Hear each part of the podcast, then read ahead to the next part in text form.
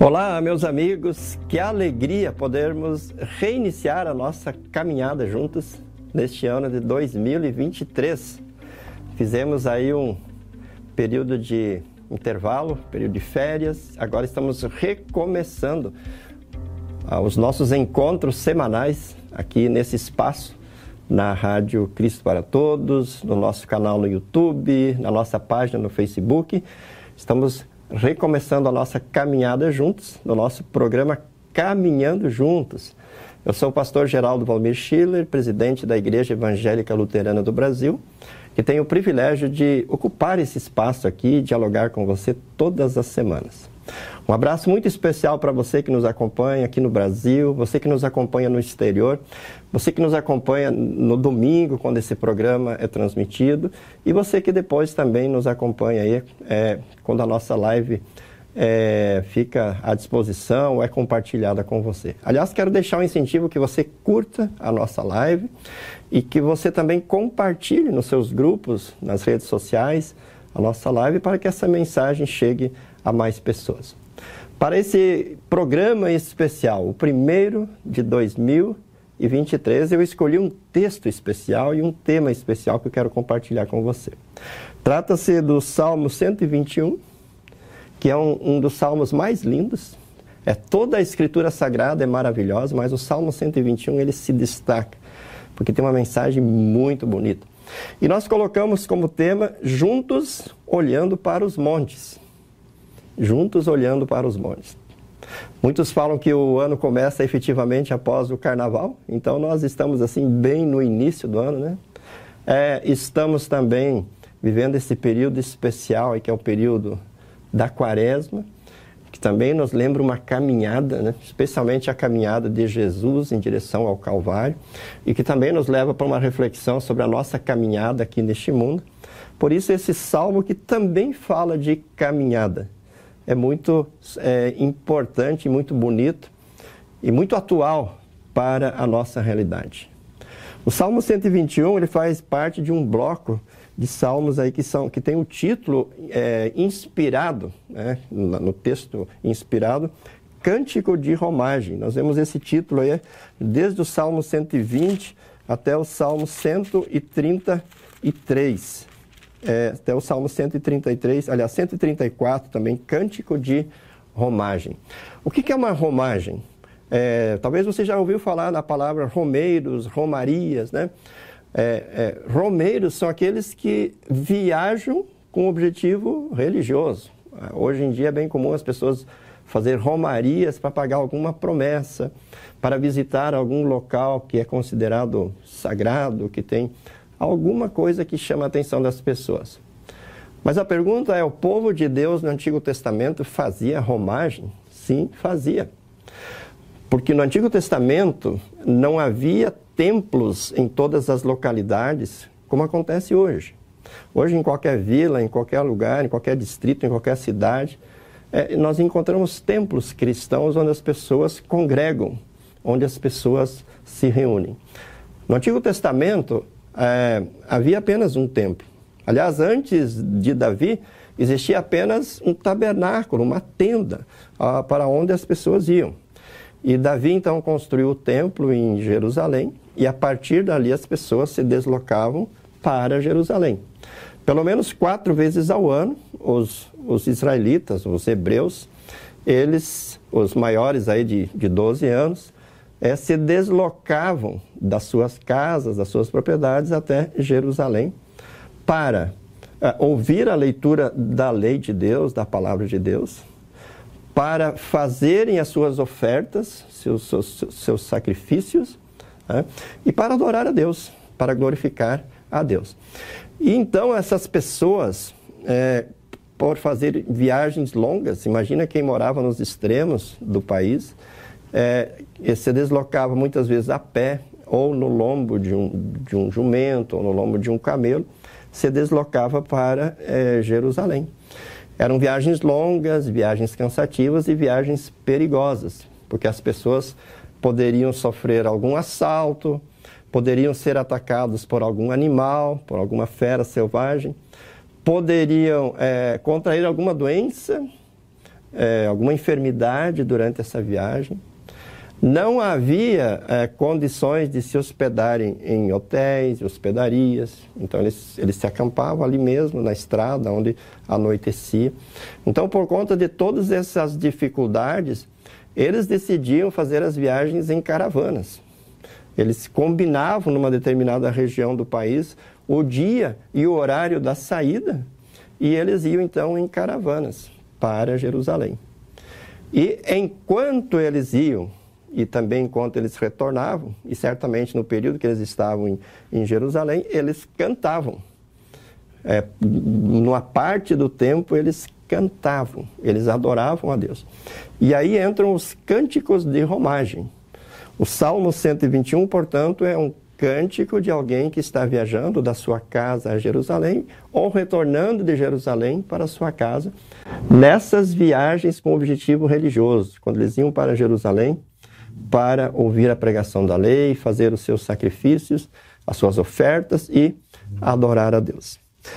Por isso é muito importante nós termos essa, é, esse pano de fundo para entendermos o Salmo 121.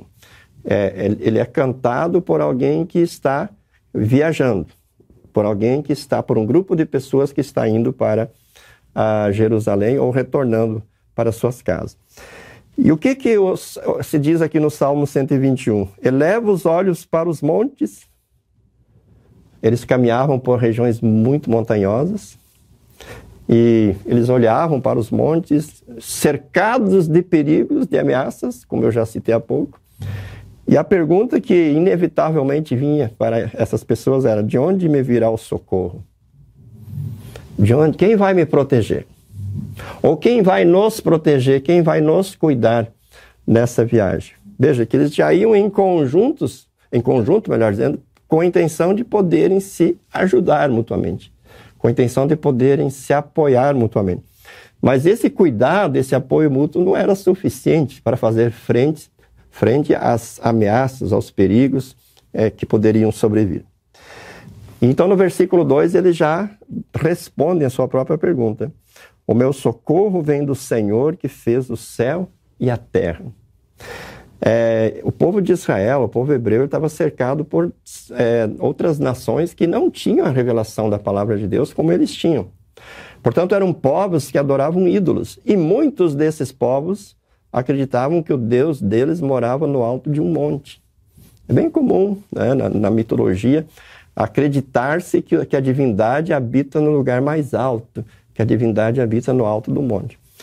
Pois, enquanto os povos vizinhos acreditavam que eles seriam cuidados por um Deus que mora no monte, o povo hebreu dizia: o nosso socorro vem do Senhor que fez o monte.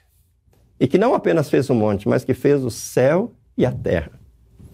Veja que coisa linda, querido irmão. Nós podemos, assim como o povo de Israel, nessa nossa caminhada aí durante a quaresma, nessa nossa caminhada ao longo do ano de 2023, nessa caminhada até o final da nossa vida, podemos olhar para os montes e dizer: de onde nos virá o socorro? E afirmarmos então: o nosso socorro vem do Senhor. Não um Deus que mora em cima do monte, mas o Deus que fez o monte, o Deus que fez os céus e a terra. Não é confortador? Não é maravilhoso? Não é lindo? Não é bonito poder assim como o povo hebreu, dizer: O meu socorro vem do Senhor que fez os céus e a terra. Nós cremos no Deus triuno, Pai, Filho Espírito, e o Espírito Santo. Nós cremos no Deus Criador, no Deus Redentor e no Deus Santificador. Ele está conosco aqui neste mundo e nós estaremos com Ele no céu. Agora, aqui na sequência, a partir do versículo 3, o salmista fala assim de como esse Deus age conosco. Ele diz: Ele não permitirá que os teus pés vacilem, não, dormi, não dormitará aquele que te guarda. É certo que não dormita nem dorme o guarda de Israel. Então vejam, é, eles durante o dia eles estavam debaixo de um sol muito quente, escaldante. À noite, eles estavam de, né, debaixo de uma, de, um, de uma lua e num ambiente muito frio. Se durante o dia era quente, à noite era frio. E E eles estavam é, sujeitos a, a todos os riscos que nós falamos anteriormente. Mas esse Deus, que não mora sobre o monte, mas que fez os céus e a terra, ele não dorme nem dormita. Ou seja, Deus não deita para dormir, assim como nós dormimos é, algumas horas seguidamente, e ele nem dá aquela cochiladinha, aquela piscadinha que normalmente nós damos quando nós talvez estamos diante da TV assistindo um filme e, e, e, e temos aqueles momentos de, de sono. Deus sempre está atento, Deus sempre está vendo, está ouvindo o que está acontecendo conosco. Portanto, o cuidado de Deus para conosco é um cuidado permanente, 24 horas por dia, 365 dias e 6 horas por ano. Os olhos do Senhor repousam sobre os, os justos, e os seus ouvidos estão atentos às suas orações, ah, dizem as Escrituras Sagradas num outro texto. E aqui o povo de Israel, o povo hebreu, testemunha isso, né? que o olhar de Deus é um olhar é, constante. Portanto, não há perigo de, num vacilo de Deus, o inimigo atacar e nos, nos destruir, porque Deus não vacila, porque Deus não dorme nem dormita o cuidado dele é permanente. Na continuidade, o salmista diz: O Senhor é quem te guarda, o Senhor é a tua sombra à tua direita. Observa, meu irmão, que a sombra ela sempre nos acompanha. Vai depender da posição do sol ou de alguma luz que estiver próxima a nós, mas a sombra está conosco. E exatamente essa figura que é usada aqui para dizer que Deus não se afasta de nós. E, e ele diz que Deus é a sombra à nossa direita. A palavra direita desta sempre é uma referência messiânica, que aponta para o Salvador Jesus. Por isso, até no credo apostólico, nós confessamos que Jesus subiu aos céus e está à direita de Deus. A destra, a direita, ela então é uma referência a, ao Filho, a segunda pessoa da Santíssima Trindade.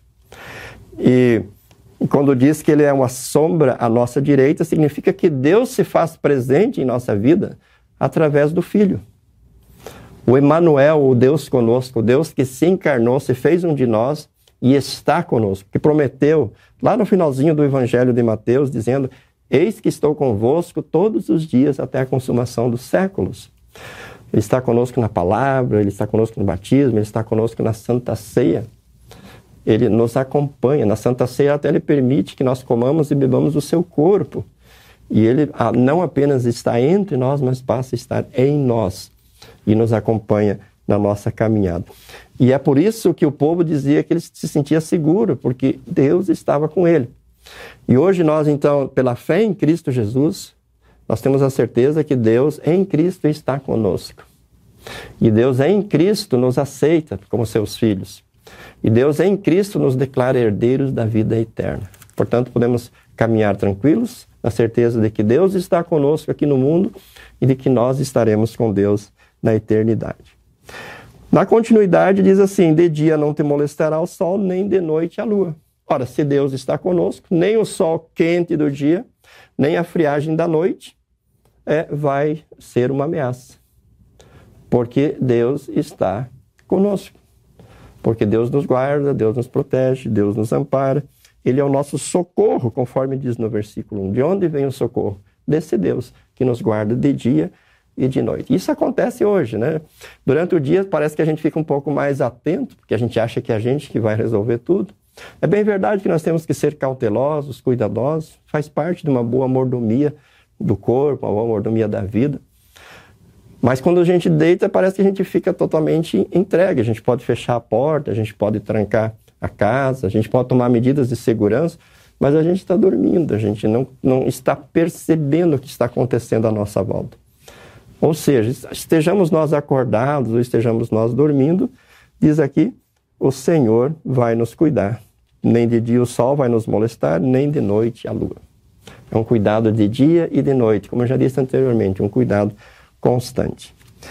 No versículo é, 6 diz, aliás, 7, o Senhor te guardará de todo mal, guardará a tua alma. O Senhor te guardará de todo mal. Numa das, é, numa das explicações é, do, do, do Pai Nosso, somos lembrados que, das petições do Pai Nosso, mas livra-nos do mal, né? é, nós somos lembrados que é, Deus nos livra dos males que afetam o nosso corpo, a nossa alma, os nossos bens e a nossa honra.